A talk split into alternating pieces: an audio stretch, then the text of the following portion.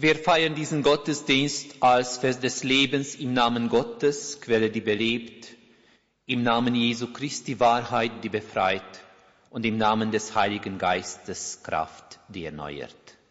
So spricht Gott, dazu ist erschienen der Sohn Gottes, dass er die Werke des Teufels zerstöre. Amen. Liebe Gemeinde, am heutigen Sonntag hören wir ein Predigtext aus dem Matthäusevangelium. Aus dem Matthäusevangelium, aus dem Kapitel 4, hören wir die Geschichte über die Versuchung Jesu. Das steht geschrieben im Matthäusevangelium im vierten Kapitel in den ersten elf Versen. Danach wurde Jesu vom Geist in die Wüste geführt, um vom Teufel versucht zu werden.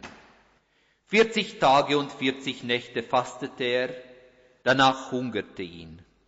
Da trat der Versucher an ihn heran und sagte zu ihm, wenn du Gottes Sohn bist, dann sag diesen Steinen da, sie sollen zu Brot werden. Er entgegnete, es steht geschrieben, nicht vom Brot allein lebt der Mensch, sondern von jedem Wort, das aus Gottes Mund kommt. Da nahm ihn der Teufel mit in die heilige Stadt und er stellte ihn auf die Zinne des Tempels und er sagte zu ihm, wenn du Gottes Sohn bist, dann stürze dich hinab, denn es steht geschrieben, seine Engel ruft er für dich herbei und sie werden dich auf Händen tragen, damit dein Fuß nicht an einen Stein stoße.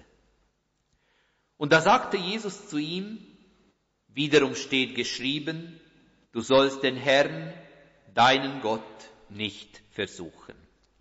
Wieder nimmt ihn der Teufel mit auf einen sehr hohen Berg und zeigt ihm alle Königreiche der Welt und ihre Pracht. Und er sagt zu ihm, dies alles werde ich dir geben, wenn du dich niederwirfst und mich anbetest. Da sagt Jesus zu ihm, fort mit dir, Satan, denn es steht geschrieben, zum Herrn, deinem Gott, sollst du beten und ihm allein dienen. Da lässt der Teufel von ihm ab und es kamen Engel und dienten ihm. Soweit das Wort des Herrn. Der Herr segne sein Wort an uns.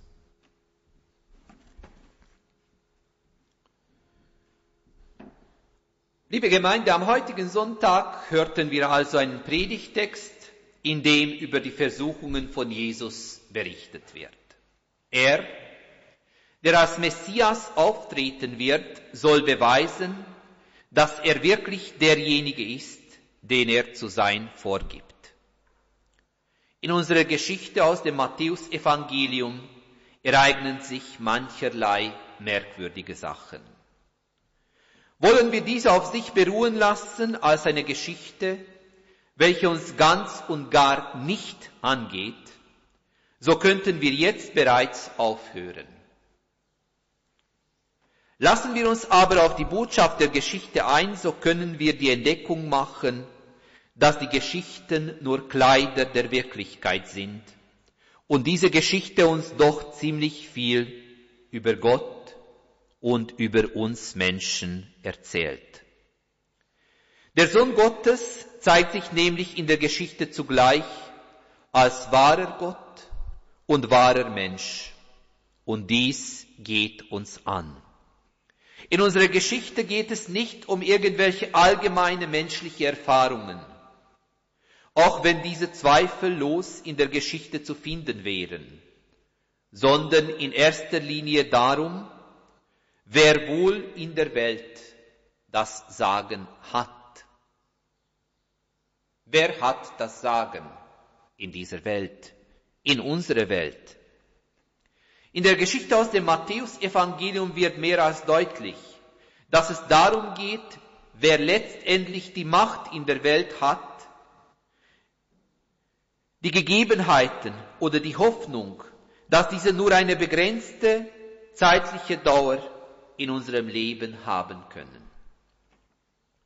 Die Geschichte von der Versuchung Jesu ist in erster Linie keine Geschichte des Verzichts oder gar der Auseinandersetzung mit dem Teufel. Sie ist und bleibt eine Geschichte der Hoffnung, die man nicht missen sollte. Wenn man die Geschichte so liest, so kommt bei den Leserinnen und Lesern das merkwürdige Gefühl, dass es hierbei um eine alte, mythologische Sprache geht, mit der man heute nichts mehr anfangen kann. Lesen wir die Geschichte aber aufmerksam, so können wir merken, dass es hier um eine ganz wichtige Aussage geht. Und das wird schon im ersten Satz klargestellt. Jesus kommt nämlich nicht von sich aus in die Wüste, sondern er wird vom Geist Gottes geführt.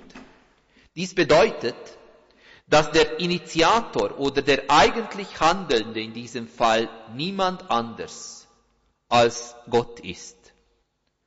Dass der Teufel nachher personifiziert dargestellt wird, dient nur dazu, die Geschichte als solche klar darzustellen.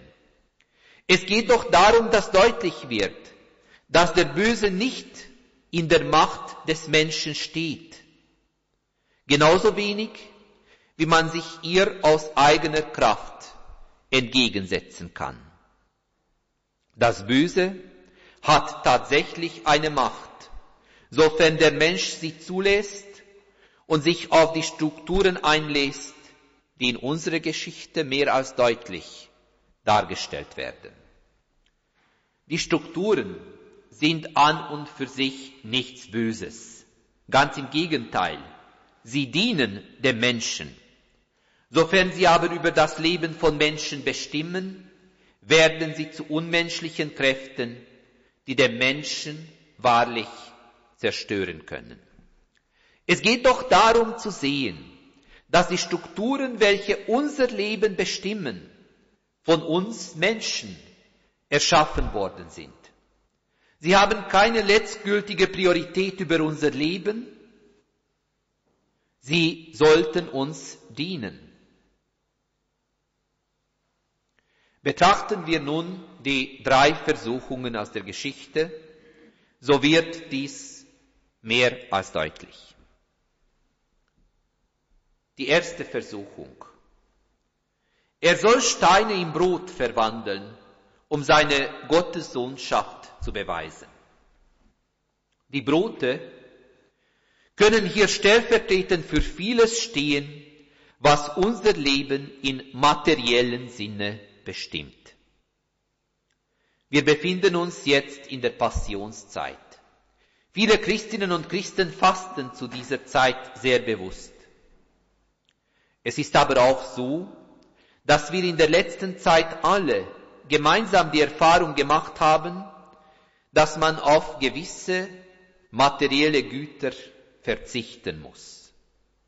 Und dadurch wurde, hoffe ich zumindest, unser Blick, wenn auch notgedrungen, aber dennoch geschärft darauf, was das Wesentliche in unserem Leben sein sollte. Was ist das Wesentliche in unserem Leben? In Ihrem Leben? Ich weiß es nicht. Die Antwort Jesus macht allerdings mehr als deutlich, was das Wesentliche ist. Er weist darauf hin, dass das Leben des Menschen nicht von dem abhängig ist, was man besitzt, sondern von dem, welche Lebenshaltung man annimmt. Mit anderen Worten, Wem bin ich bereit, allgemeine Gültigkeit in meinem Leben beizumessen? Sind dies die Umstände, die mein Leben bestimmen? Oder ist dies eine Wertordnung, der ich mich verpflichtet fühle? Jesus macht es deutlich, dass es darum geht, dass der Mensch sich Gott und seinem Wort verpflichtet fühlen sollte. Und dies gilt dann als letztgültige Bestimmung des menschlichen Lebens und Handelns. Sind wir dazu fähig? So lernen wir eine andere Perspektive des Lebens kennen. Wir denken, ja, wir urteilen anders, als wenn wir diesen Ausblick, gerade diesen Ausblick nicht hätten. Zurzeit erleben wir in unserem Leben, dass das Leben weitgehend von diversen materiellen Begebenheiten bestimmt wird. Wir alle, wenn wir ehrlich sind, haben Angst, ob dies mit uns so gut gehen wird oder eben nicht. Unser Predigtext richtet unsere Aufmerksamkeit auf die Hoffnung, welche dann aufblühen kann, wenn man bereit ist zuzulassen, dass Gott ein Wort im Leben zu sagen hat. Ein Wort, welches unser Leben verändern kann. Jesus macht es in unserer Geschichte sehr deutlich, dass es um die Orientierung des Menschen geht, um die Orientierung von uns allen, die diese Geschichte jemals gelesen haben und die diese Geschichte jemals lesen werden. Jedes Mal, wenn Jesus versucht wird, antwortet er mit Sätzen aus dem Alten Testament, welche für die damaligen Gläubigen als Leitfaden für das eigene Verhalten gedient haben. Jesus weist damit jedenfalls darauf hin, dass Gott die bestimmende Macht im Leben des Menschen ist und nicht irgendwelche vermeintliche Größen oder Mächte. Im Neuen Testament lesen wir in einem anderen Zusammenhang über Mächte und Gewalten, die uns nicht von der Liebe Gottes trennen können. Ja, die, die Gegebenheiten, die wir in unserem Leben erschaffen haben, haben tatsächlich Macht. Aber es liegt auch an uns, ob wir bereit sind, diese Macht bedingungslos zu akzeptieren. Die zweite Versuchung richtet sich gerade und eindeutig auf diesen Aspekt des menschlichen Lebens. Es geht um die Macht und die Versuchung der Macht im Leben. Ich denke, jeder und jede von uns hat eine gewisse Macht im Leben. Und weiterhin denke ich auch, dass die meisten von uns schon mal diverse Erfahrungen mit der Macht hatten. Sei es, dass man selber Macht ausgeübt hat, sei es, dass man Opfer eines Machtmissbrauchs geworden ist. Und diese Erfahrungen gehören zum Leben von uns, zum Leben des Menschen dazu. Aber die Frage ist, ob wir ihnen einen absoluten Wert beimessen oder eben nicht. Wenn die Macht, irgendeine Macht, mich als Mensch ganz und total bestimmt, in dem Fall habe ich sofort verloren. So habe ich gar keine Chance, mich gegen diese totale Macht zu wehren. Und Jesus weist in seiner Antwort darauf hin, dass Gott derjenige ist, der alle Macht in der Welt hat. Er ist auch derjenige, derjenige, der letztendlich über das Leben des Menschen urteilen kann. Und ich denke, dies ist ein weiteres Hoffnungssignal und Hoffnungszeichen in der Geschichte. Weiß ich nämlich davon, dass mein Leben, auch mein Leben, von Gott angesehen und von Gott beurteilt wird, so wie ich bin, so kann ich zuversichtlicher, entspannter und hoffnungsvoller leben. Dies gibt uns einen Grund zur Hoffnung gerade in der schwierigen Zeiten. Und ich denke, der Evangelist wusste ganz genau um die Bedrängnis des Menschen. Und darum hat er die Geschichte, diese Geschichte, gerade diese Geschichte über Macht und Versuchungen so überdeutlich erzählt. Das Verhalten des königlichen Menschen Jesus gibt uns nämlich Hoffnung und Zuversicht. Mit seiner Hilfe kann auch der heutige Mensch schaffen, aus den diversen Machtgefällen der Abhängigkeiten auszubrechen und ein Stück weit, nur ein Stück weit, aber ein Stück weit freier zu leben. Und darum geht es nämlich in der dritten Versuchung. Jesus macht deutlich, dass die Freiheit, nach der sich der Mensch sehnt, nur bei Gott zu finden ist. Sehen wir davon ab, so verstricken wir uns nur in den diversen Machtgefällen. Und letztendlich verlieren wir uns selber. Ob und wie diese Fallen, in denen wir hineingeraten, in unserem Leben geordnet sind, ist ganz verschieden. Wir sind Individuen. Und die Fallen sind von unserer jeweiligen Lebenssituation abhängig. Eines aber haben diese Fallen im Leben des Menschen gemeinsam, überall auf der Welt. Sie verändern das Leben. Sie beengen Perspektiven und versetzen den Menschen in einen Zustand von Angst und Bedrängnis. Und genau diesem Zustand will Jesus entgegenwirken, indem er auf die Macht und die Perspektiven Gottes hinweist. Der königliche Mensch kann sich anders orientieren, weil er sich an Gott hält. Halten wir Menschen uns immer und immer nur an die vermeintlichen Tatsachen im Leben, so kann dies unter Umständen dazu führen, dass wir uns immer mehr einmauern. Die Mauern, die wir aus Angst um uns herum bauen, können dann letztlich das Licht ganz aus unserem Leben verbannen. Die Passionszeit erinnert uns daran, dass dies nicht so sein muss. Der Mensch hat nämlich eine andere Chance. Sich an Gott zu halten heißt demnach zu hoffen, dass Gott es gut mit uns meint, dass er uns nicht fallen lässt, dass er unser Leben in Schutz nimmt gegen diverse Bedrohungen. Es heißt nicht, und dies zeigt uns das Leben von Jesus eindrücklich.